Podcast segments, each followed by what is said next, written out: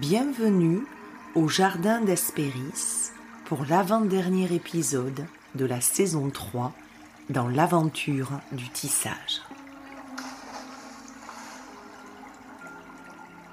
Aujourd'hui, à l'orée du mois de juin, entre fraises et groseilles, entre roses et pivoine, c'est dans l'atelier d'Axel, alias Onacrisis, que nous pénétrons pour découvrir ses tissages. Je mesure d'autant plus ma chance qu'Axel n'est pas facile d'accès, drapé dans un voile mystérieux qu'elle cultive et qui lui va si bien.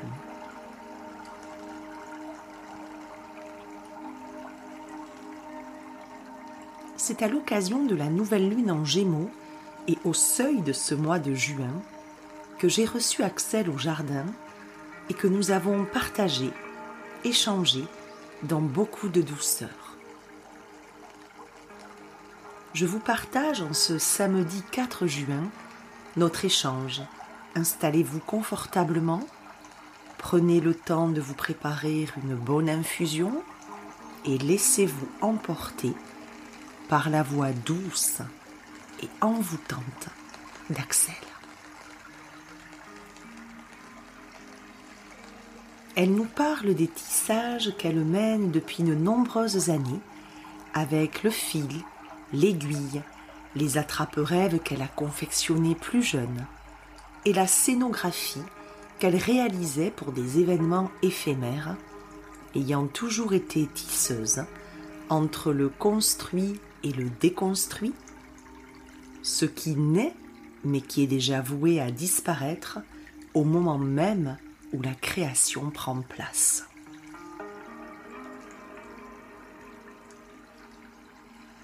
Axel nous partage aussi ses rendez-vous avec l'Égypte, l'Atlantide et la Lémurie, remontant à la source originelle de toutes les cultures, elle-même gardienne de ces mémoires ancestrales qui investissent chacune de ses initiations et transmissions. Cette tisseuse mystérieuse nous parle de sa lignée de femmes, des cadeaux précieux qu'elles lui ont faits, évoque également son père, et alors nous comprenons mieux de quel métissage est façonné Onacrisis, que j'associe volontiers dans notre échange à la magicienne sorcière Circé mais aussi aux déesses Perséphone, Aphrodite et Hécate. Vous en découvrirez les similitudes dans cet épisode. Dans l'atmosphère de cette nouvelle lune en gémeaux, recevoir Axel au jardin d'Hespéris au mois de juin, entrelacé des roses d'Aphrodite et de l'inspiration créative des muses, prend tout son sens. En effet, notre tisseuse a fait des études artistiques avant d'intégrer une école de design pour devenir designer d'espace, scénographe. Ayant grandi dans une habitation en perpétuel mouvement, où décoration et rénovation étaient au rendez-vous, insufflée par une maman rénovatrice. C'est depuis cette source l'espace pour Axel a tenu une place primordiale, dès son plus jeune âge, et qu'elle a toujours voulu décorer l'habitat, envisagé comme un temple, et très vite associé à notre précieux temple intérieur. Si on se sent bien chez soi, on se sent bien en soi. Axel poursuit son apprentissage en associant des études en chromathérapie, consciente que les couleurs ont une vibration particulière dans l'espace. Puis elle pousse encore plus loin avec des études en réflexochromathérapie, afin de soigner les zones réflexes du corps par la couleur, en vue de réharmoniser les énergies. Très rapidement, à 24 ans, Axel devient auto-entrepreneuse dans la décoration. Elle est à la tête d'une entreprise de décoration intérieure puis de décorations éphémères pour des salles de spectacle et pour des événements musicaux. Côtoyant de très près le milieu artistique avec des décorations gigantesques pour de très grands festivals et les plus grandes salles de spectacle. Puis, Studio Sauvage est créé, associant le design à la sérigraphie, autant textile que sur papier, et se répand dans toute la France, puis à travers l'Europe, par des commandes qui affluent, des expositions qui fleurissent. Mais un tournant doit se prendre pour Axel pour préserver sa santé. Et elle renoue avec une tradition familiale de guérisseuse. Puis Ona se déploie sous différentes formes de soins et de transmission visant à la guérison de la féminité et de tout ce qui la compose, étant très attachée à la médecine de la rose.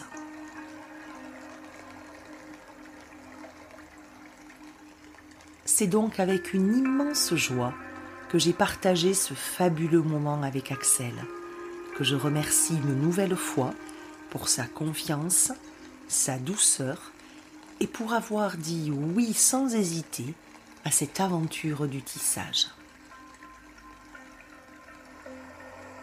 Je vous laisse découvrir le nouvel épisode du Jardin d'Espéris et si vous aimez ce podcast, n'hésitez pas à vous y abonner et à nous rejoindre sur le compte Instagram au Jardin d'Espéris.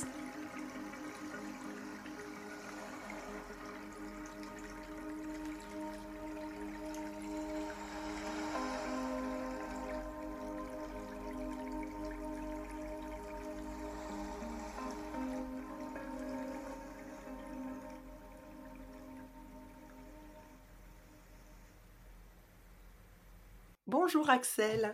Bonjour Nadège. Je suis heureuse et touchée que tu euh, aies pu te rendre disponible pour venir dans cet espace qui me tient à cœur, qui est euh, mon jardin, le jardin d'Espéris, où j'aime accueillir hein, plusieurs tisseuses et tisseurs.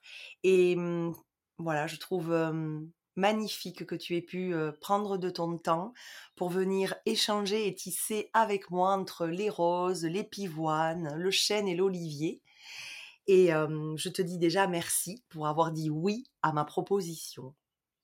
Mmh, merci à toi du fond du cœur de m'accueillir dans ton jardin, dont je sens déjà toutes les effluves. je me laisse déjà vraiment pénétrer et enivrer. Merci. Alors comment vas-tu déjà après une pleine lune en scorpion que nous venons de passer, une éclipse lunaire, et puis mmh, un seuil, celui du mois de juin, avec l'air du Gémeaux Oui, alors écoute, le, scorpion est, pour moi une zone de confort. Euh, donc c'est vrai que moi j'ai passé très facilement en fait euh, là ces deux éclipses. Euh, ce qui m'a, je crois, voilà, le fait que je l'ai passé facilement m'a permis de pouvoir soutenir celles et ceux pour qui ça ne l'a pas été, parce qu'en effet, ça a été bien brassant.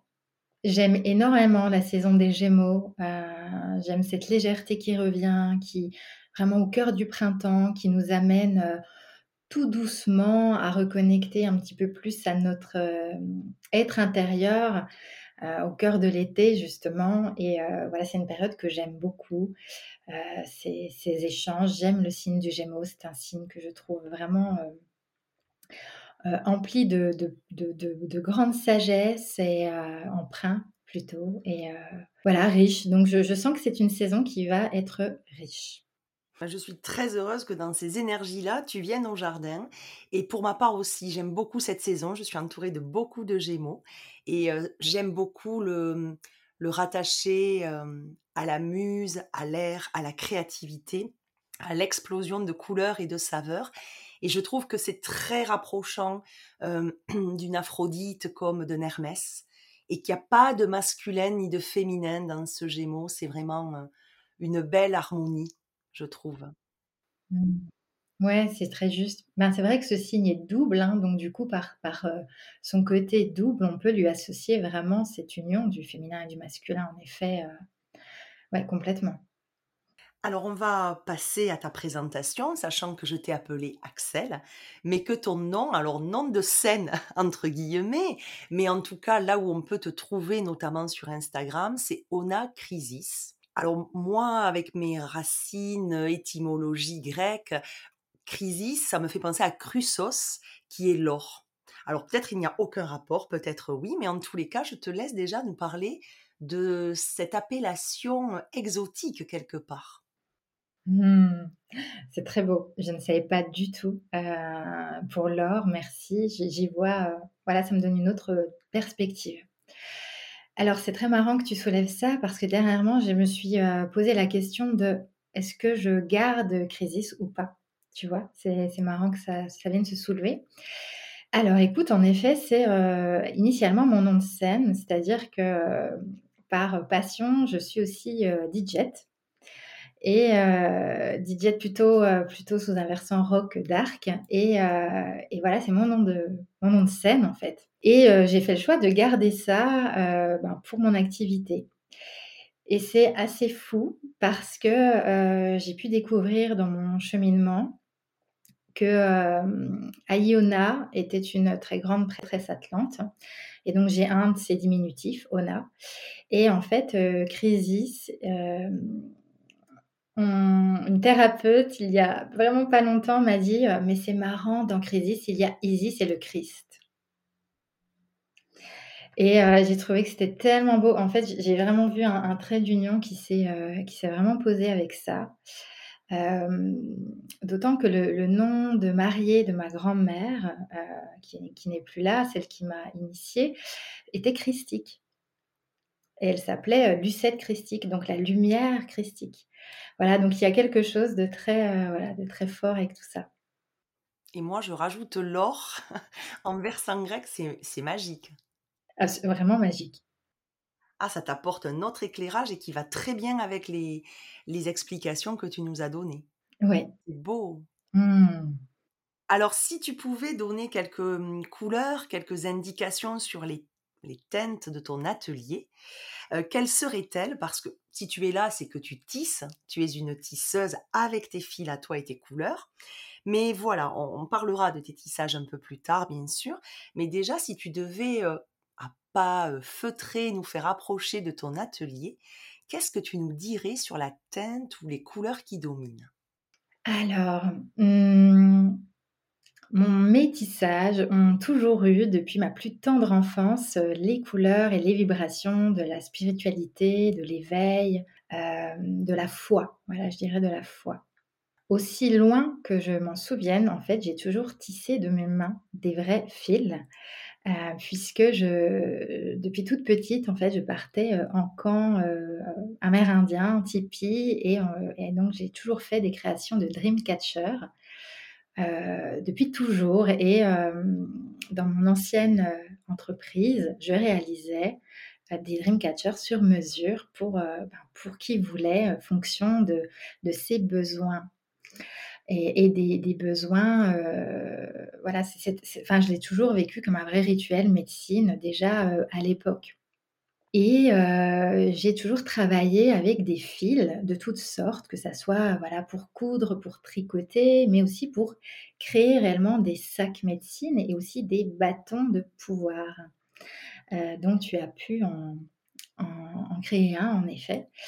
Et heu et donc voilà, le fil a toujours en fait été là dans la matière. Et et donc dans mon ancienne entreprise, j'étais, scénographe et donc je décorais des salles de spectacle de, de décoration, je vraiment, heu, gigantesques et heu, presque toutes mes décorations, enfin déjà toutes les décorations étaient suspendues, donc toutes avaient des fils et je créais en fait toutes ces décorations de mes mains.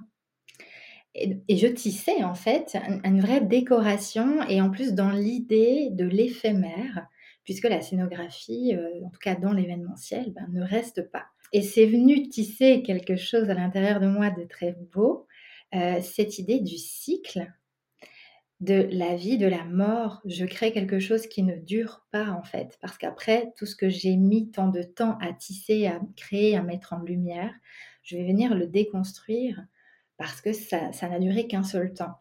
Et donc, j'ai toujours vu en fait, voilà, ce cycle continu de, voilà, quelque chose se crée, quelque chose meurt.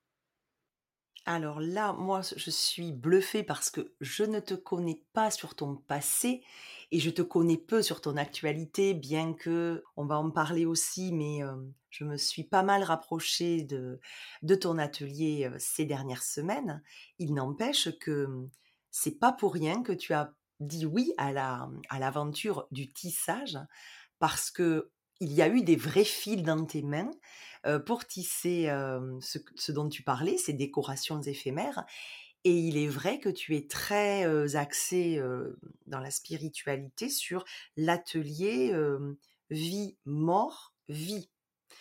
Donc forcément, l'enchaînement, la succession, la cyclicité qui est vouée à sans cesse recommencer, mais pas, pas sur les mêmes bases non plus. Exactement. Alors, si je remonte au début de l'écheveau de notre rencontre, et tu m'as fait une parfaite euh, transition, euh, je t'ai vu pour la toute première fois à une soirée en distanciel proposée par euh, Leila, Leila de Bliss Home, qui organisait pour les sabbats de l'année des soirées avec des ateliers. Et lorsque, pour Sawen d'octobre 2020, je me suis inscrite, tu faisais partie des propositions et de la programmation.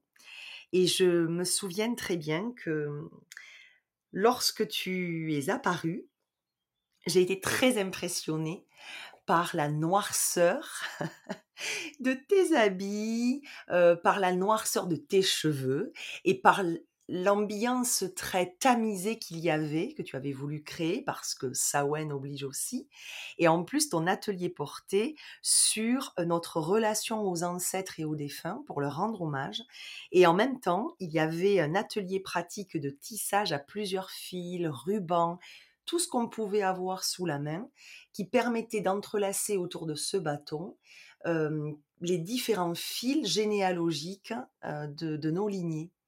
Et c'était une façon à la fois concrète, physique et en même temps très subtile et imagée de pouvoir entrer en contact un peu entre guillemets avec ces anciens qui nous avaient précédés et même des anciens, des aïeuls qu'on n'avait pas forcément connus. Et je trouvais à la fois cela impressionnant parce que j'étais vraiment très novice sur ces deux mondes-là. Alors, je les connaissais dans leur relation par le grec, bien sûr, où les anciens sont très attachés à rester en contact avec leurs défunts, mais je ne, le, je ne l'avais pas intégré dans la modernité et la réalité de ma vie. Donc il y avait ce côté très impressionnant de par ta personne et de par ta proposition. Et puis bon, après ça s'est très bien passé, hein, y a pas. Mais je me souviens que si je devais donner un premier mot, c'est elle m'impressionne. Voilà, ça déjà c'est posé, je te le dis. Et puis Ensuite, il y a eu pour la femme sauvage dans un autre contexte, qui est plutôt celui de l'été, au mois d'août, avec Alexandra Frida Marty, pour l'école des 13 lunes, que j'ai euh, suivi sur plusieurs tours de roue. Euh, tu avais été invitée pour la femme sauvage. Donc là, on était sur euh, plus du tout la même image, parce que c'était l'été, parce que c'était beaucoup plus de clarté, de luminosité.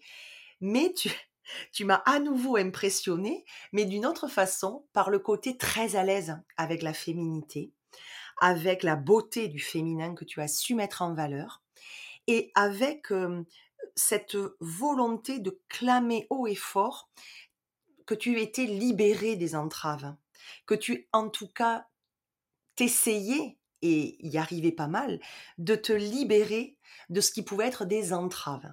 Et autant des entraves qui peuvent être matérielles que plus fines, que plus psychologiques. Et puis voilà, les mois ont passé, je, ne t'ai suivi que de loin, mais déjà, je me suis dit, ce n'est pas pour rien si on a Crisis et par deux fois, dans deux contextes différents, à deux saisons différentes, présentes sur mon chemin, et qu'à chaque fois, je reçois un coup d'émotion quand je la vois apparaître et que je l'entends parler. Et puis, il y a le temple des roses qui apparaît cette année. La rose médecine ou la médecine de la rose. Et tu publies une story qui explique ce que cette transmission, initiation va, va être. Et dans ta story, je vois, et là, je suis assise heureusement. J'étais au travail en pause dans le patio, je sais exactement où j'étais. Je vois un canevas, le canevas d'une rose, alors tapissé sur fond noir, encadré de doré. Et là, j'ai le cœur qui se serre, j'ai une émotion qui monte parce que ce canevas, précisément celui-là et pas un autre, est celui que ma grand-mère maternelle Rose a fait de ses mains et qui était accroché dans la chambre de mes grands-parents. Et lorsque je suis allée cet été en Auvergne dans la maison euh, de la grand-mère de Nani, je retrouve le même canevas dans la chambre où nous sommes. Et euh, déjà, ben, deux fois le même canevas à autant d'années d'écart m'interroge. Tout le monde sait ce que représente ce canevas parce que forcément, je le dis à tous euh, les amis qui sont présents. Et puis, quelques mois après, mais pas tant que ça, je le revois dans ta story. Donc ça veut dire que par trois fois, je suis en contact avec ce canevas de la rose et je prends vraiment ça comme un rendez-vous parce que je n'en ai jamais vu ailleurs que à ces trois endroits-là. Donc chez mes grands-parents, en Auvergne dans la maison d'une mamie, et puis dans ta story, et tu me dis que c'est ta mamie qui l'a fait et te l'a transmis. Et j'adore en fait les points communs autour de cette image et autour de, cet objet physique qui existe et qui nous relie. Et puis ben là, forcément, déjà que j'étais en hésitation sur la médecine de la rose et, avec ce que tu proposais, ben, je m'écoute, je me lance, on échange un petit peu, tu me rassures, et, voilà, je suis aujourd'hui ravie et comblée de participer à ces neuf mois de cheminement à tes côtés avec la rose et, aux côtés aussi des, femmes qui y participent. Et je suis ravie de pouvoir euh, te voir, même si on n'est pas euh, en live, mais on est en image et on est ensemble aujourd'hui. Et dans ce jardin où je t'invite et où tu dis oui, je suis ben, ravie de ce cheminement parce que pour moi, ma rencontre et mon approche de toi a été atypique. Voilà. Et je trouvais important de le poser, surtout que tu as de nombreuses autres voies d'approche, en fait. Et moi, c'est par celle-là que je suis venue à toi avec toujours ce fil conducteur. Alors, les ancêtres avec ben, ma mamie Rose, quelque part, entre autres, pour Sawen, et la Rose, vraiment, qui est arrivée par ce canevas. Mmh. Merci de, de compter ce grand tissage. c'est vrai que ce canevas, tu me l'as déjà dit. Et je le trouve incroyable. Je ne l'ai jamais vu ailleurs non plus. Enfin, voilà, quand tu m'en as parlé, c'était, fou. Et en effet, qu'il ait été réalisé par les mains de nos grands-mères, de nos ancêtres.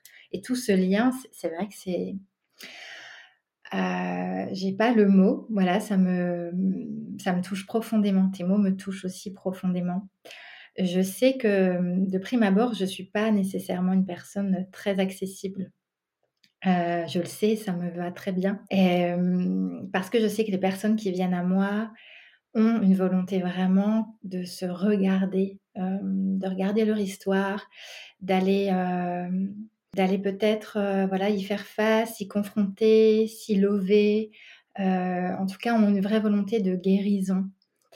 Et je sais que ce que je propose n'est pas forcément euh, simple, accessible pour tout le monde. mais je sais aussi que cette médecine est réellement transformatrice et qu'elle est nécessaire dans un vrai chemin spirituel et d'éveil. Et alors justement, euh, quels nombreux autres tissages euh, fais-tu et proposes-tu euh, dans ton atelier, alors qui se recoupent autour de cette histoire de la féminité que l'on a à reconnaître, à laquelle on peut renaître, en tout cas si on vient vers toi, c'est qu'on a ce besoin de reconnecter, de renaître et de la reconnaître vraiment. en tous les cas, voilà, pour moi c'est un, un, pilier central, mais je te laisse dérouler les autres bobines. Oui. Alors, bah, la bobine, j'ai envie de dire, quand même centrale aussi dans tout ça, c'est les cercles de femmes. Hein puisque voilà, c'est la médecine à laquelle j'ai eu la chance d'être initiée et qui a aussi permis de créer un, vrai socle, alors un vrai socle pour ma propre guérison, mais aussi pour rallier toutes ces, sœurs et aujourd'hui arriver à, à, créer une extension aussi de la sororité de la rose. Tout, tout est lié dans tout ça, en fait, concrètement, complètement. Euh, et, surtout, toutes ces femmes que j'accompagne depuis euh, déjà euh, voilà, plusieurs années maintenant, bah, notre lien entre nous toutes est notre matrice. Donc, c'est vraiment le fil d'or entre toutes nos matrices, entre toutes nos os. Donc, moi, je vois vraiment ce lien, ce tissage-là. Lorsqu'une femme guérit, elle guérit sa lignée passée, elle guérit sa lignée future. Et lorsqu'une femme guérit, s'expand et, rayonne sa guérison, elle permet à une autre femme de, rayonner sa guérison. Donc euh, moi, je me vois vraiment comme cette euh, tisseuse euh, qui, permet d'ouvrir en fait des, voies, des voies d'accès à d'autres à d'autres femmes. c'est c'est un fil très particulier, c'est un fil qui est aussi très fragile dans la sororité tel qu'on peut euh, aussi l'entendre dans notre société. Euh, et, c'est cette fragilité-là, en fait, que je trouve euh, belle et, que j'ai envie, en fait, de, préserver, de continuer de préserver. Et mm, donc après, voilà, j'ai vraiment beaucoup, beaucoup d'offres, que ce soit des accompagnements individuels, des accompagnements collectifs, des retraites, etc. des créations sacrées que je fais aussi vraiment dans un but médecine aussi, notamment des, vulves puisque vraiment la, voie que j'ai décidée, ou que j'ai pas, enfin en tout cas qui est la mienne, est vraiment en lien donc vraiment à la matrice de la femme, à sa yoni, à toute sa puissance, à toute sa sauvagerie, à sa sexualité, à son unicité et, et, voilà tout ce qu'il y a autour de ça. Et voilà, c'est vraiment là-dessus que je travaille, avec pour clé d'ouverture l'ancestralité, là d'où je viens. Euh, le féminin, c'est n'est pas une voix en fait euh, euh, douce comme ce qu'on pourrait imaginer dans un conte fantasque. Je, y a, je, crois vraiment que aller au, au, plus profond de soi, c'est déjà aller regarder sa source. Il faut que le socle soit que les, que les blessures soient, soient, soient pensées, soient vues pour pouvoir avancer. Tu vois, ça rejoint justement ce chemin de la rose. En fait, la rose, il y a ses racines, mais elle peut pas s'élancer s'il n'y a pas s'il n'y pas sa tige, sa verticalité, ses épines, et la fleur ne peut pas s'épanouir s'il n'y a pas le socle. Voilà. Donc c'est la même chose. Donc c'est là-dedans que j'accompagne toutes les femmes à travers vraiment beaucoup de pratiques, des pratiques corporelles, des pratiques créatives, des rituels, euh, voilà. Donc, il y a euh, la formation, transmission, initiation euh, autour de la rose, que, qui là vient de débuter le 30 avril dernier. Voilà. Il y a également des séances individuelles qu'on peut faire avec toi autour de cette féminité. Il y a également des soins ponctuels que tu proposes. Hein basé sur la guérison de l'utérus, mais à une échelle très collective, hein, très, très large, très, très universelle finalement, où on, retrouve ce que les femmes déjà dans l'Antiquité, quel que soit leur âge et leur statut social, à un moment donné, avaient cette chance-là, une ou deux fois dans l'année, autour de Déméter, mais pas que, de se retrouver. Et là, tu tu proposes de temps en temps ces soins de façon ponctuelle. Mais après, il y a autre, une autre voie d'approche liée à la féminité parce que tu transmets sur Isis et tu as une réelle connaissance et expertise sur l'Égypte. Alors, oui, donc c'est vrai qu'au niveau des des des soins de l'utérus, il y a les soins individuels, et puis les soins collectifs que sont les bénédictions mondiales. Donc j'accompagne vraiment les femmes dans ces 2 axes-là. Hem, voilà, ce sont vraiment des soins, heu, extrêmement transformateurs, c'est vraiment le mot et heu et donc l'Égypte, écoute, l'Égypte est entrée, en tout cas dans cette incarnation-là, dans ma vie, très, très jeune, par ma grand-mère maternelle, donc celle qui avait ce ce canevas avec cette rose, Lucette. Heu, ma grand-mère m'a, heu, élevée jusqu'à mes 11 ans, donc heu, vraiment toutes mes fondations, tu vois, mon socle, cette ancestralité, viennent d'elle.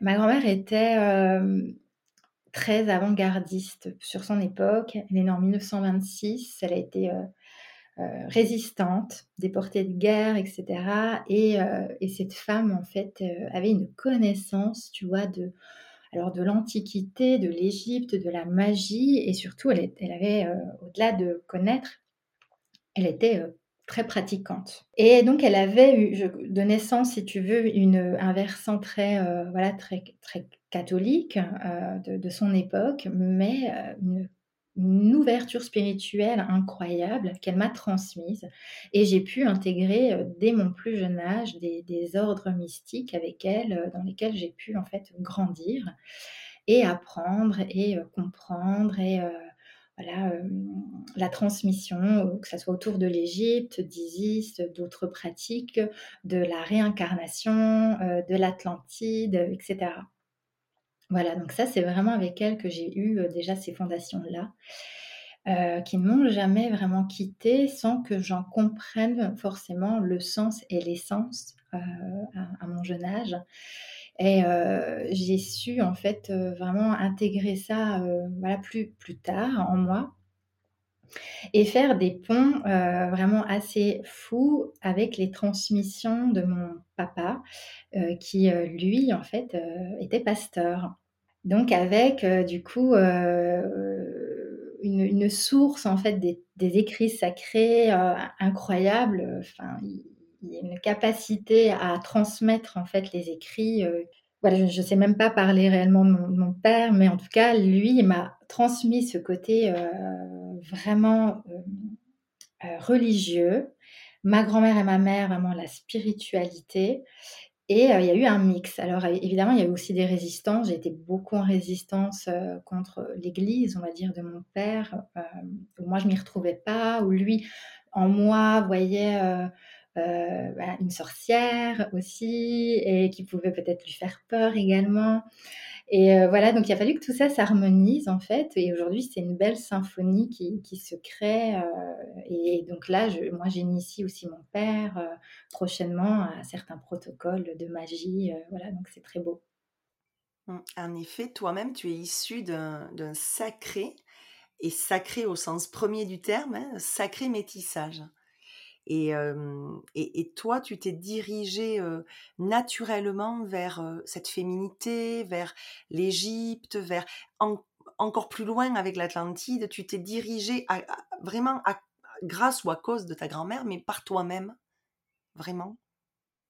Ben, tu vois, oui, oui et non parce que, alors ma grand-mère, heu, ça me fait sourire, tu parlais de jardin, elle était taureau, donc un jardin fleuri, elle était vraiment dans la terre, dans la matière et heu, dans l'intégration, tu vois? Elle m'a donné ça et ma mère était beaucoup plus éthérée et ma mère était une femme, elle est décédée, était une femme d'une extrême beauté, heu, bah, vraiment, saisissante.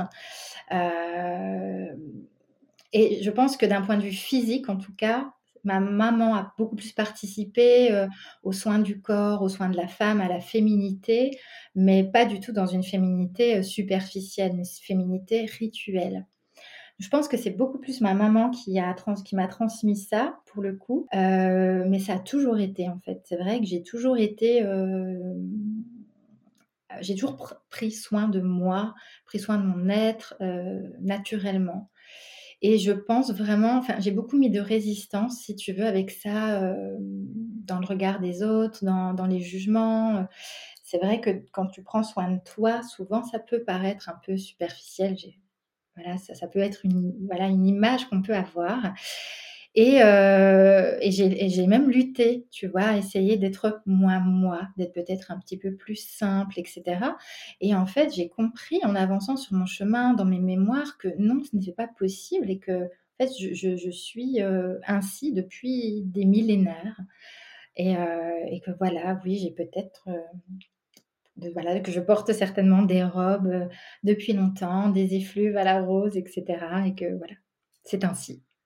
D'où le, cheminement vers la rose, alors vraiment, qui a euh, ce côté très féminin, mais aussi cette protection euh, par les épines. et tu disais ne pas être accessible à tout le monde et que tu ne voulais pas l'être du reste, ça te va très bien d'avoir aussi ce côté secret, mystérieux, un peu, mmh, oui, un peu fermé dans une forme de, solitude, même si tu fais beaucoup avec les femmes, il n'empêche que, voilà, tu as besoin de, de, cet espace. Et, là, tout de suite, me viennent des analogies avec une Circé, qui est une magicienne sorcière, puisque c'est le même terme en grec, il n'y a pas de distinguo, et que la magicienne sorcière Circé, elle est décrite chez Homère avec vraiment trois cercles autour d'elle qui la protègent du monde. Il y a évidemment le cercle parce qu'elle est sur une île, mais il y a aussi le cercle de la forêt avant d'aller dans le cercle de son jardin et de sa maison où elle tisse à la navette d'or avec une voix très cristalline et euh, elle n'y fait pas évidemment euh, entrer euh, n'importe qui, elle décide de qui peut aller jusque-là. Et donc c'est, vraiment cette image de, protection, mais en même temps de quand on va à elle, elle se donne et elle, elle offre aussi beaucoup de son savoir. Mmh. Merci pour cette ce beau lien, ben, en effet, je, peux beaucoup m'identifier à Circé. Et toi, quand tu, tu conçois, à un moment donné, tu te dis, voilà, je change de vie, je change de, de voie professionnelle, de voie tout court, à quel moment tu, tu te dis, je vais proposer, alors je pense que tu n'as pas tout proposé en même temps, que c'est venu par étapes, je suppose, mais à quel moment te vient l'idée de parler autant d'Isis que de mêler la médecine de la rose, que de dire je vais accompagner les femmes en individuel sur leur chemin À quel moment Qu'est-ce qui se passe Sur quoi tu t'appuies? Mmh. alors, j'ai toujours été dedans, si tu veux, puisque voilà, je fais des soins depuis que j'ai trois ans, je tire les cartes depuis que j'ai 7 ans, tu vois. C'est en moi. C'est pas quelque chose que j'ai découvert plus tard. après, évidemment, au fil des années, je l'ai affiné, j'ai affûté mes, savoirs et mes pratiques. qu'est-ce qui qui a déclenché ça? Il y a eu deux choses, en fait, euh, qui ont été assez radicales. j'ai eu une hépatite C. Et ça a été vraiment hyper difficile pour moi, en fait, déjà à accueillir, à accueillir ce, cette, ce virus, ce virus euh, assez, euh, assez fort, d'accueillir en moi et d'y faire face, de voilà, d'avoir euh, énormément de traitements autour de ça, etc.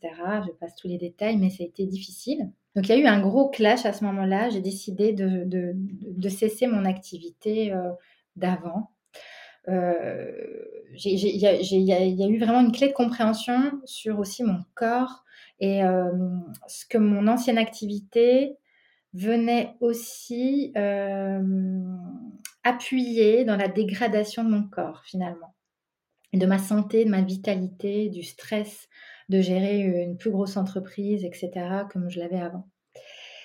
Et il y a eu ce gros déclencheur-là et puis à la suite de ça, euh, mon hépatologue, à la fin de, au moment où me dit c'est bon, vous êtes guéri, me dit bon, voilà Axel, vous savez, vous ne savez pas, le traitement que vous avez eu est, tellement lourd que euh, voilà, vous ne pourrez pas avoir d'enfant euh, avant deux ans. Alors, c'était pas un désir très clair en moi, ou même pas, et du coup, bon, ça m'a pas du tout posé de soucis. Et voilà, cinq mois après, je tombais enceinte. Et heu et donc ça a été, ouais, un beau miracle et et ça a été ben, le le déclencheur. C'est-à-dire qu'au moment où je suis, tombée enceinte et ben, tout s'est enchaîné. Je sais même pas te dire à quelle vitesse finalement, tu vois?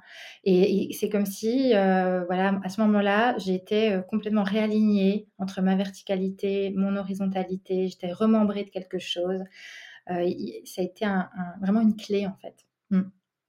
Et donc tu tu mettrais vraiment, heu, l'idée que la féminité, elle t'est venue elle était déjà en toi avec, heu, ce que tu nous disais de ta maman, heu, les apports aussi culturels de de ta mamie, mais il n'empêche que, tu as eu l'envie de quitter ton ancienne vie pour te consacrer, vraiment que à ce qui était de l'ordre des transmissions et guérisons.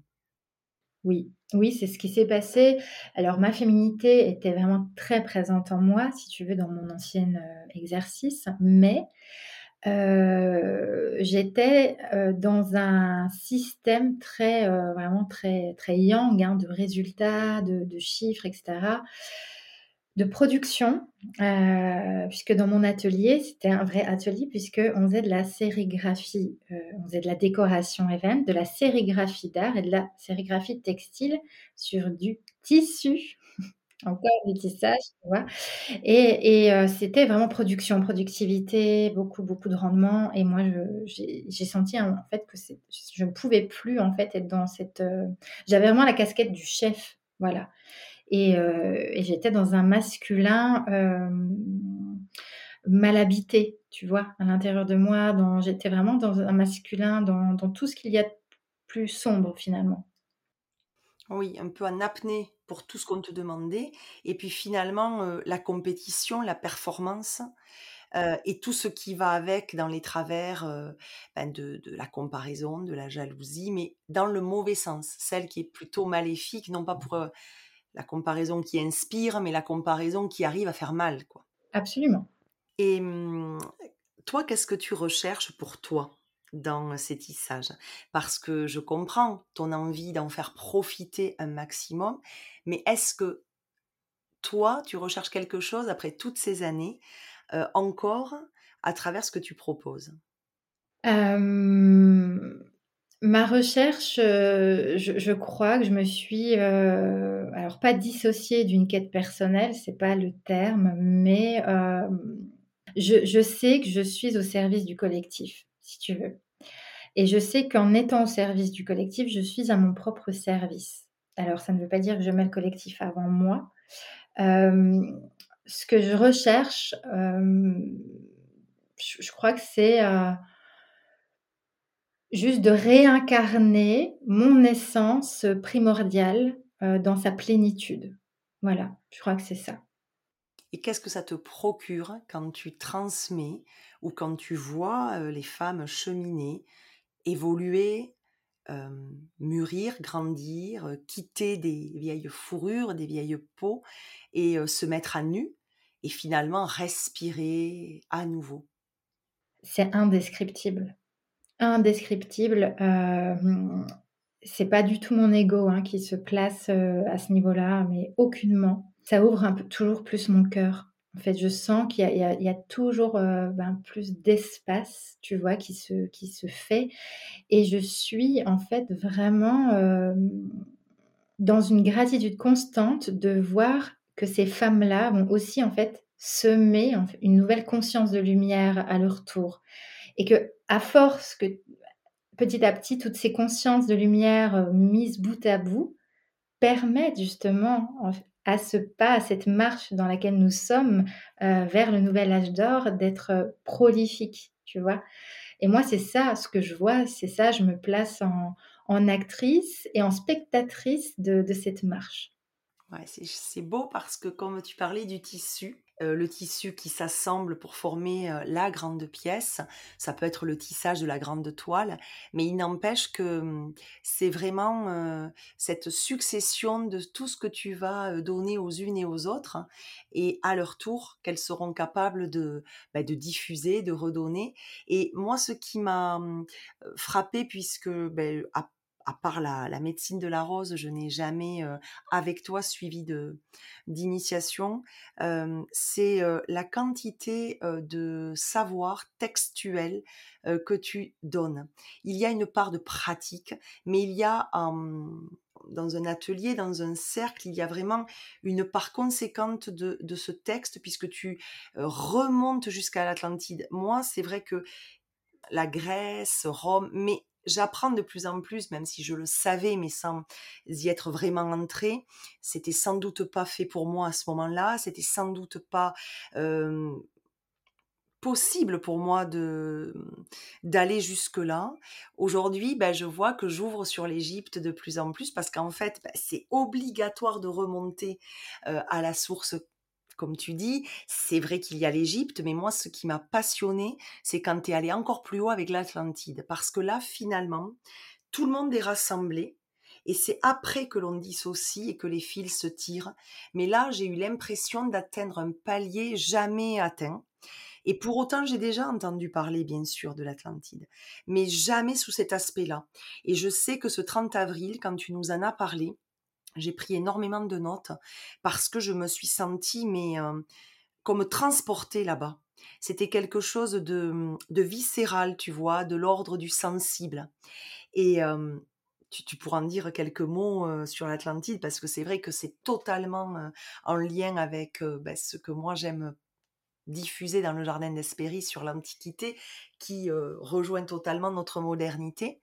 Et, juste avant de te laisser la parole, c'est vrai que tissu et texte, c'est la même origine étymologique. Et c'est vraiment ça qui fait que pour moi, tu es une tisseuse à temps plein parce qu'il y a à la fois ce textuel dans le sens source intellectuelle et il y a ce tissage par toutes les formes possibles, autant du plus concret avec les fils, les rubans, que par le tissage un peu plus métaphorique dont tu parles. Et tu vois, quand je vais après te, te parler de l'Antiquité par rapport à quelle déesse tu pourrais, auquel tu pourrais me faire penser, ben, je suis un peu embêtée parce que je n'en ai pas qu'une ou deux. Déjà, tu vois, il y a Circé qui est arrivée pour la magicienne sorcière, mais tu verras que c'est assez riche et, et je trouve que quand je pense à toi et à ce que tu fais, il n'est pas facile de démêler les fils. Pourtant, tu es très clair dans ce que tu dis, mais c'est tellement enrichi, tellement entrelacé de toutes ces sources. Et en fait, c'est parce que tu remontes à la source. Mmh. oui, absolument. Alors, euh, en fait, dans nos, dans nos incarnations, c'est souvent ce qui se passe, euh, justement, on, on, va dans le sens inverse, en fait on, pense avoir, euh, voilà, enfin c'est ce qu'on a, c'est ce qu'on fait. De toute façon, on évolue et il y a, comme vraiment un processus inverse et on va dans, ce qu'on appelle l'Antiquité rencontrer des mémoires et puis on va rencontrer une mémoire, par exemple la Grèce et puis après ben, on va un petit peu plus loin, l'Égypte, on va un petit peu plus loin, l'Atlantide, on va encore plus loin, les Pléiades, etc. Tu vois, et donc c'est vraiment ce qui se passe souvent hein, et même tout le temps quand on va rencontrer nos mémoires on fait vraiment ce processus. Alors après, c'est un processus qui est aussi, euh, tout, le monde n'a pas cette lignée. Hein. En effet, euh, il y a plusieurs lignées. Tu vois, il y, a, des lignées qui vont être plus asiatiques, des lignées plus amérindiennes, etc. Donc euh, voilà, cette, voie-là est une voie aussi particulière qui a sa propre vibration. Et en effet, c'est lorsqu'on va qu'on retourne à la source, et donc la source, ben, c'est vraiment en fait cette déesse galactique première. On, va, on retourne au ventre de la déesse, cette source-là, ces eaux matricielles qui nous ont toutes fécondées et qui nous nourrissent toutes encore, tu vois. Et c'est là qu'on voit le cordon ombilical, le tissage entre nous toutes aussi. Et donc, si on ne va pas à la source, comme lorsqu'on ne guérit pas nos racines, si tu veux, eh ben, on n'est pas justement dans notre complétude. Donc c'est bien ce qu'on vient toujours aussi rechercher dans nos incarnations. C'est pas c'est pas de savoir voilà est-ce que j'ai été scribe, est-ce que j'ai été ci, reine ou ça, c'est pas ça. Mais c'est d'être de reconnecter suffisamment aux morceaux de nous pour vraiment incarner cet être divin, tu vois, de plus en plus. Tout cas, dans, le chemin. Pourquoi je fais un lien aussi avec le féminin? Je l'ai un peu glissé de ces eaux-là. Le féminin, c'est l'eau, hein, c'est le monde des émotions. C'est aussi euh, faire face à nos propres émotions.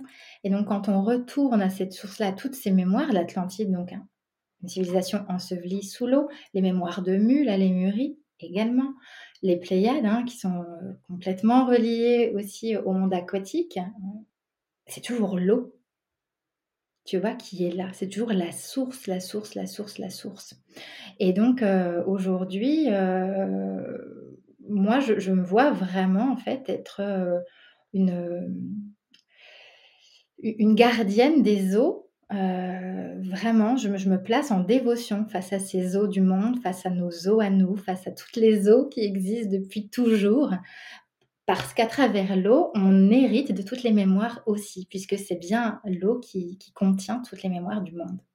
Et on, en entend aussi beaucoup parler en ce moment, l'eau peut être informée de la façon dont on va lui parler ou des, des échos ou des bruits qu'elle peut euh, recevoir. Tout à fait. Et c'est ce qu'ont fait hein, les anciens euh, prêtres et prêtresses euh, dans différentes époques. Ils ont informé l'eau et les cristaux pour que notre euh, planète puisse en fait redécouvrir en son temps tous les anciens codes. Donc c'est l'eau qui été le et, les cristaux qui ont été les véhicules euh, de, ces mémoires qui sont en train de revenir euh, à la surface. Et pour autant, est-ce que ce serait l'eau ton élément de prédilection un peu unique ou on est quand même obligé d'être en harmonie, en synchronisation avec les, quatre éléments. Oui, euh, tout à fait. Non, non, je ne laisse pas pour autant les quatre autres éléments. J'ai une zone de facilité euh, avec le feu. Euh, c'est, vrai que ma zone de, grande facilité, c'est le feu. voilà, bélier, etc. J'ai beaucoup de feu, mais aussi pourquoi? Parce que le feu nous renvoie à ce scorpion, à ses ombres, aux enfers.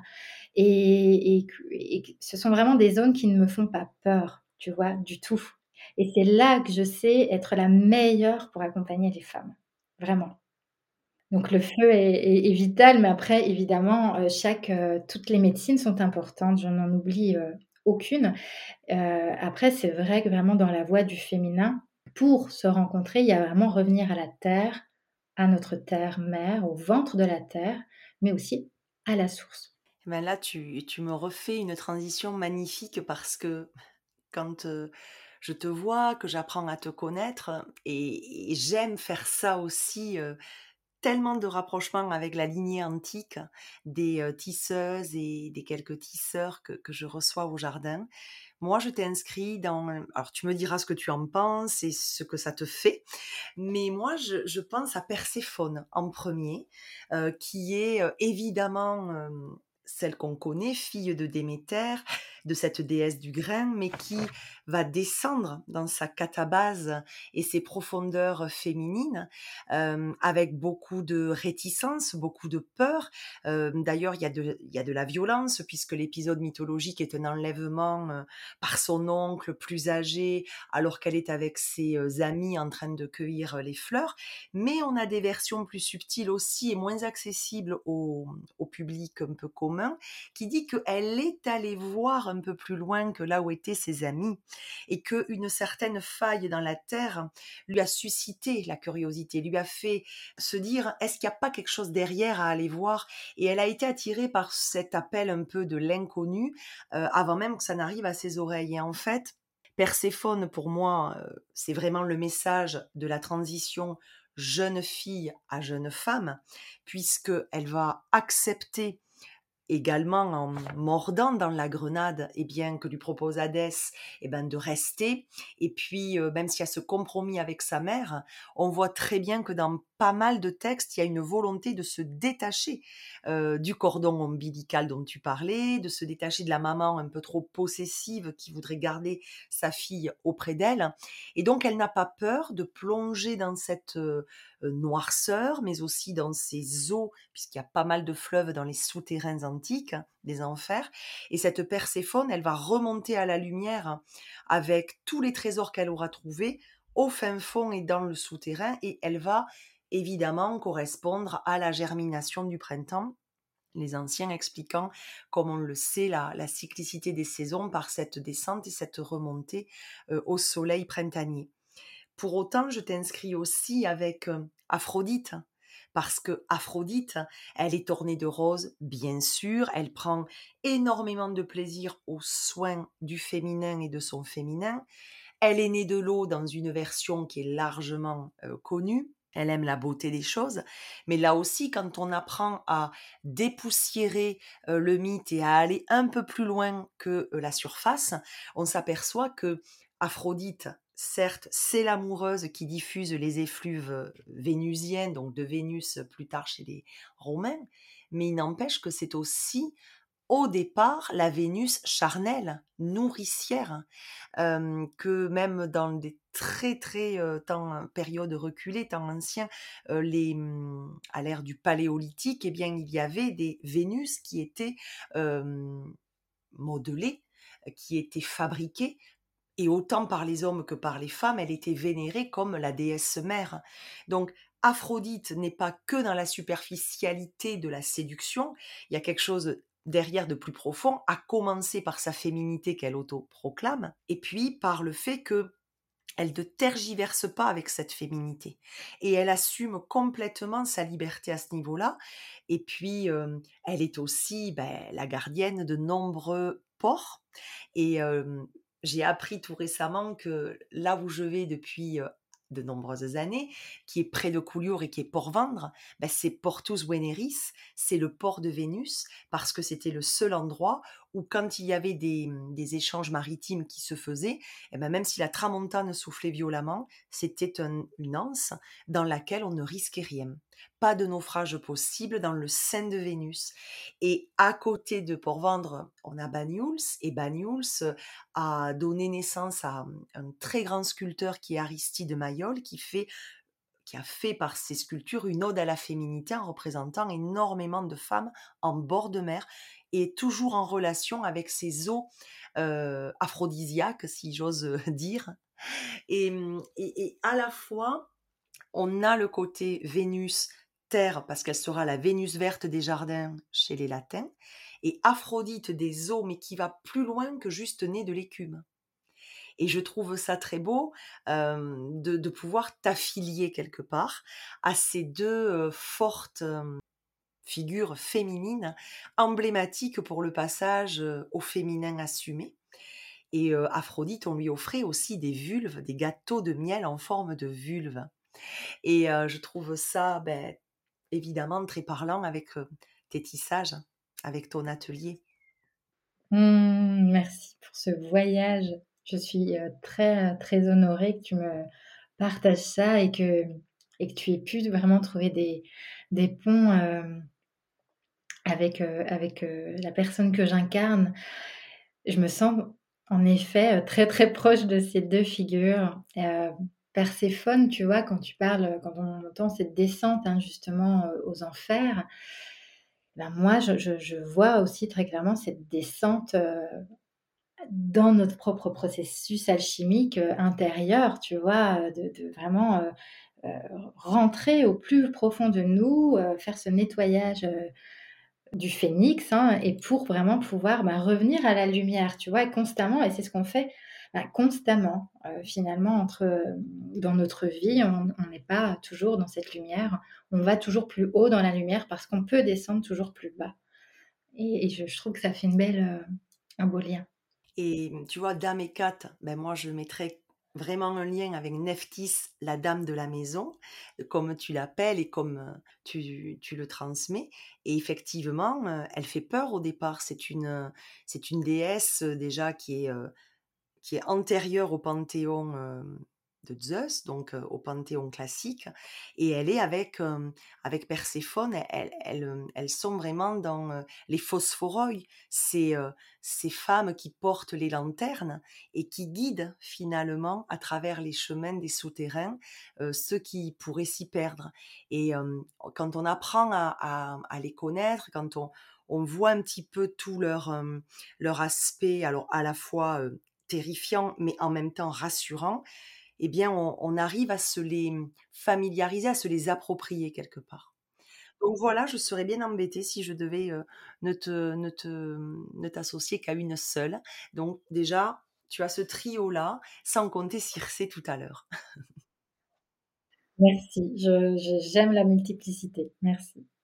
Bien, on arrive pas très loin de la fin, mais quand même, et j'aimerais que tu nous dises comment toi, tu te définirais comme genre de tisseuse, Axel. mystérieuse. je reste sur ce mot. Je tiens, je tiens profondément à la préservation des mystères et en même temps à la mise en lumière des mystères. Tu vois, il y a vraiment quelque chose pour moi de très important dans, dans, tout ce processus dévotionnel aussi, de garder en fait des choses sous silence et en tout cas dans des cadres fermés. Je crois vraiment que c'est ce que je suis, une tisseuse mystérieuse. C'est beau, parce que la rose, elle est aussi avec sa part de mystère. Hein, et avec ce côté où, tu vois, j'observais ce matin quelques, quelques roses que j'ai cueillies hier. Et c'est vrai que quand tu regardes bien, tu n'as tu peux pas tellement apercevoir, sauf si elle est très ouverte et très éclose, mais elle a tout ce millefeuille de, de drapé autour d'elle, à la fois très élégant et très mystérieux parce que tu n'en perçois pas le cœur tout de suite. Exactement. Il faut vraiment qu'il y ait faut qu'elle ait vécu son propre processus de vie mort pour pouvoir s'ouvrir et, euh, et se dévoiler. Et est-ce que tu as des tissages sur le métier à tisser dont tu peux et aimerais nous parler? Oui, avec joie. Alors, un tissage auquel je tiens profondément, donc on, a créé avec Maëva Morin un, parcours de quatre retraites qui va se faire sur les quatre saisons en lien aux quatre éléments avec la rencontre de quatre déesses à chaque fois pour aller L'idée, c'est vraiment de, répondre à l'appel de cette grande déesse et de nous rencontrer à travers euh, plusieurs facettes de la déesse, à travers différents panthéons également. On n'a pas fait le choix d'être que dans le panthéon ni grec, ni égyptien, ni d'être que sur la voie celtique. On a fait vraiment le choix de mélanger aussi pour, que, pour ouvrir aussi le, les perceptions aux participantes. Et euh, donc, c'est, on va rencontrer, bah, on va rencontrer le feu, notre feu alchimique. Euh, on va aller transmuter euh, toutes nos profondeurs, rencontrer nos ancêtres, évidemment.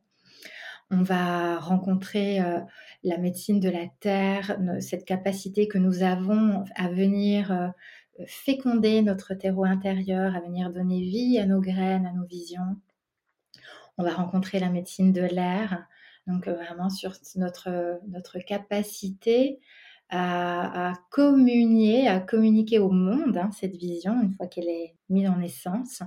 Et puis, euh, on va travailler avec la médecine de l'eau et le, cœur, c'est euh, la guérison de nos os matricielles, de notre cœur, et également relié à, notre capacité euh, de, jouissance, d'expansion et, toute notre féminité, euh, évidemment. Voilà, donc c'est un beau, euh, un très très beau tissage là qui, qui, s'ouvre. Et j'ai vu le titre, c'est Gardienne. Alors après avec l'élément adéquat, mais il y a vraiment le mot gardienne. Et pour avoir reçu aussi Maëva au, jardin, elle est très proche aussi des mères originelles, donc de ces gardiennes un peu claniques et élémentaires. Donc je trouvais que ça allait bien. Et puis avec ce que tu nous as dit sur la gardienne des eaux tout à l'heure, par exemple, c'est vraiment un titre qui vous, qui vous représente bien toutes les deux. Et vous restez au même endroit pour les quatre retraites ou vous changez? C'est l'idée initiale. On ne sait pas si euh, là on se laisse la porte ouverte euh, de, nous laisser porter, voyager aussi avec ces gardiennes, voir ce qu'elles nous soufflent, s'il est nécessaire de d'amener euh, les femmes sur d'autres terres aussi. C'est un joli programme de retraite qui suit en plus comme ça les saisons, c'est beau. Ça va être magique, oui. Ben, nous voilà au terme de notre échange et j'aimerais te poser la question rituelle, savoir comment tu as vécu cette aventure du tissage et ce qu'elle t'a apporté. D'une manière générale ou avec toi, là, tout de suite? Ben, Ce que tu veux, ce qui te vient. Ou l'un ou l'autre, ou les deux. Alors, l'aventure du tissage m'a, d'une manière générale, j'ai envie de dire, m'a permis de retrouver en moi les espaces laissés vides ou surtout de recoudre en fait toutes les plaies vides. Également toutes les plaies vives, pardon, vides, lapsus, des deux. et, et, j'ai pu voir que ce grand fil est, infini et que lorsque ma plaie est pensée, je peux donner, tendre cette aiguille à une autre femme pour qu'elle pense elle-même ses plaies vives. Et je vois vraiment que c'est ce fil-là qui continue et qui continuera toujours à l'infini. Euh, j'ai beaucoup aimé cet échange avec toi. Ça m'a permis aussi de, de, voilà, de re-questionner des choses en moi, de faire des liens aussi grâce au panthéon auquel euh, tu es si lié également au panthéon grec. Je te remercie. Euh, je sens voilà, plus nous tissons tout entre nous et plus nous, arrivons à regrouper en fait des, des, des, morceaux de nous, des morceaux de la grande connaissance universelle. Et voilà, je suis pleine de gratitude pour, pour ta rencontre et pour toutes les rencontres de toutes les femmes et les hommes du monde. Eh bien, merci pour tes mots déjà, pour ton retour qui me touche beaucoup, et puis pour t'être accordé cette parenthèse et nous l'avoir accordée et puis pour nous avoir partagé des pans de toi, toi qui es si mystérieuse, énigmatique et discrète. Mais merci pour ta confiance aussi, et puis pour ta simplicité dans l'échange. Ça a été très fluide, je trouve. Puis cette douceur et en même temps une belle force, et j'ai bien aimé l'association de ces deux contraires que l'on sent en toi, très unis et qui amène le propos et qui amène l'échange. Donc merci beaucoup Axel. Merci Nadège. Merci de m'avoir invité dans, dans ton beau jardin, précieux jardin. Je, je lui souhaite vraiment de continuer de, de, fleurir. Merci pour toutes les fleurs que tu invites ici. Merci infiniment. Avant de nous laisser voguer à tes côtés avec le cadeau que tu nous as préparé, je vous souhaite à, tous et toutes une très très belle nouvelle lune en gémeaux, une belle entrée dans ce mois de juin. Je vous remercie pour votre fidélité et je vous donne rendez-vous pour clore la saison 3 de cette aventure du tissage avec la tisseuse du solstice d'été. Et maintenant, place à toi, Onacrisis. Merci infiniment. Alors j'ai décidé de, vous lire un petit texte euh, assez court que j'adore, qui, fait vraiment sens avec tout ce qu'on s'est dit. Donc il s'appelle euh, La source. C'est un texte qui a été euh, rédigé par Diane Lablanche. Depuis des générations, la source était tarie. Et la terre assoiffée se craquelait alentour. Et les racines profondes ne nourrissaient plus que des buissons malingres qui en d'autres temps avaient été des géants parmi les arbres. Des vies étaient passées, et on ne se souvenait plus du temps où elles coulaient vives et claires, du temps de la fluidité et de la clarté de la lune sur les eaux des lacs et on ne se souvenait plus de ce temps où la source avait été scellée parce qu'il le fallait. De ce temps où était survenu le grand changement, qui n'était que la fin d'un cycle et le début d'un autre, parce que c'est ainsi que tourne la roue. Alors était arrivé le temps du feu du soleil sur la terre, le temps du règne du masculin guerrier et dominateur, qui brûle et assèche et aveugle et la source avait dû être scellée, et son eau enfui profondément sous la terre et dans les mémoires les plus anciennes. Hors de portée du feu et du fer, et les femmes avaient oublié ce qu'elles étaient. Leur utérus n'était plus irrigué que par du sang, et de mère en fille, elle ne se transmettait plus qu'une soif diffuse dont il ne fallait pas parler. Et la peur, cette peur du feu des bûchers, C'était le temps de l'épreuve et de l'incubation. C'était le temps du retrait dans le désert, le temps de la mort qui enseigne et prépare à la renaissance. Mais ce qui est enfui n'est pas enfui. Il attend et grandit en secret. Et la source tarie palpitait malgré tout, doucement, imperceptiblement, au rythme des lunes et des marées, comme un cœur en dormance qui décompte l'attente, comme un tambour chaman qui bat le rappel, doucement, imperceptiblement. Puis, comme le grondement sourd du tonnerre qui se rapproche de plus en plus fort, de plus en plus vite. Et le ventre des femmes résonne de cet appel, comme des milliers de peaux tendues qu'on effleure à l'unisson. Un autre cycle s'achève, et l'heure de renaître approche, un cri est lancé. Soudain, les louves hurlent ensemble à la lune, les corbeaux se déploient et prennent leur envol, le seau a été brisé cette nuit, et l'eau jaillit à nouveau avec toute la force et toutes les larmes versées. Et l'eau coule en ruisseaux innombrables qui irriguent la terre et les ventres, et nettoient et abreuvent et reverdissent le monde et les cœurs. Il est temps que pleurent les madeleines librement et sans peur, que soient lavées les plaies, régénérées les fractures, guéries les blessures et rendues les mémoires.